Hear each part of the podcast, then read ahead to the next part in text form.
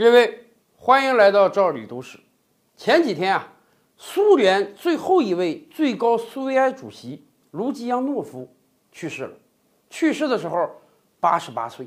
这里首先说明一下啊，苏联的最高苏维埃主席曾经一度就是苏联的国家元首，只不过到九十年代苏联修改宪法之后啊，设定了一个苏联总统的职位。咱们也知道，后来苏联总统只有一个人，第一任也是最后一任，就是戈尔巴乔夫。戈尔巴乔夫在担任了苏联总统，也就是苏联的国家元首之后呢，才把最高苏维埃主席这个位子让给了卢基扬诺夫。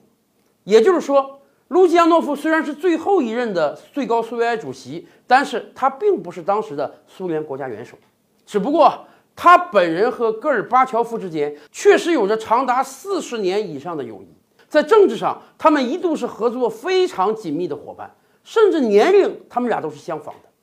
卢基扬诺夫去世了，让我们想到戈尔巴乔夫其实也是八十七八岁的老人了。他在俄罗斯政坛上已经销声匿迹很多年了。以往的节目啊，我们也跟大家聊过，说这个苏联解体之后，光杆司令一般的苏联总统戈尔巴乔夫自然丧失了所有的位置，只能很可怜的从俄罗斯领一点退休金，而且。这个退休金还随着卢布的贬值，甚至贬到连一美元都不到了。因此，为了生活，后来戈尔巴乔夫接拍了很多广告，还拍了很多电影。可是我跟大家讲，其实刚刚退下来的戈尔巴乔夫在政治上还是有抱负的。他并不想一直沉沦下去，只不过1996年的那次选举让他彻底灰了心。当时光拨回到1996年的时候。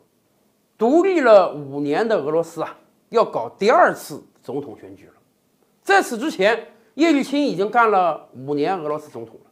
只不过，说实话，他干得非常糟，整个国民经济比苏联时期还要惨。甚至那个时候，全球都在叫嚷说，苏联都能分裂成十五个加盟共和国，俄罗斯为什么不能进一步分下去呢？车臣可以分走吗？西伯利亚可以分走吗？俄罗斯可以继续被肢解下去吗？而且，叶利钦干的五年，他推出了臭名昭著的休克疗法，一下子把整个苏联期间积累下的国民经济几乎都拱手送给了寡头们，老百姓生活很悲惨的。你想啊，戈尔巴乔夫作为前总统，每个月退休金贬值剩了一美元，这还怎么生活？而且以往的所有积蓄都在卢布的巨幅贬值之下归零了。所以啊，戈尔巴乔夫一看你叶利钦干这五年干的这么糟，说实话，比我干那些年还要糟。那有没有可能我能东山再起呢？所以，戈尔巴乔夫毅然参加了1996年的俄罗斯总统选举。只不过他忘了，俄罗斯人永远是一个只崇拜强者的民族。咱们可以看看俄罗斯历史上那些大帝们啊，越是铁血，越是铁腕，越是像普京这样呢，俄罗斯人就越喜欢；越是像叶利钦那样的病夫，或者像戈尔巴乔夫这样的失败者呢，俄罗斯人就越讨厌。曾经俄罗斯还有个调查，说有多少人怀念过去的苏联，百分之八九十以上怀念；有多少人愿意回到过去的苏联，百分之八九十以上人根本不愿意。所以啊。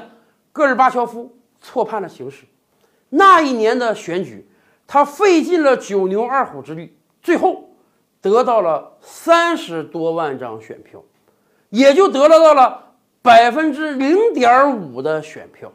这样一个选举结果，对戈尔巴乔夫来讲，简直是又一次羞辱。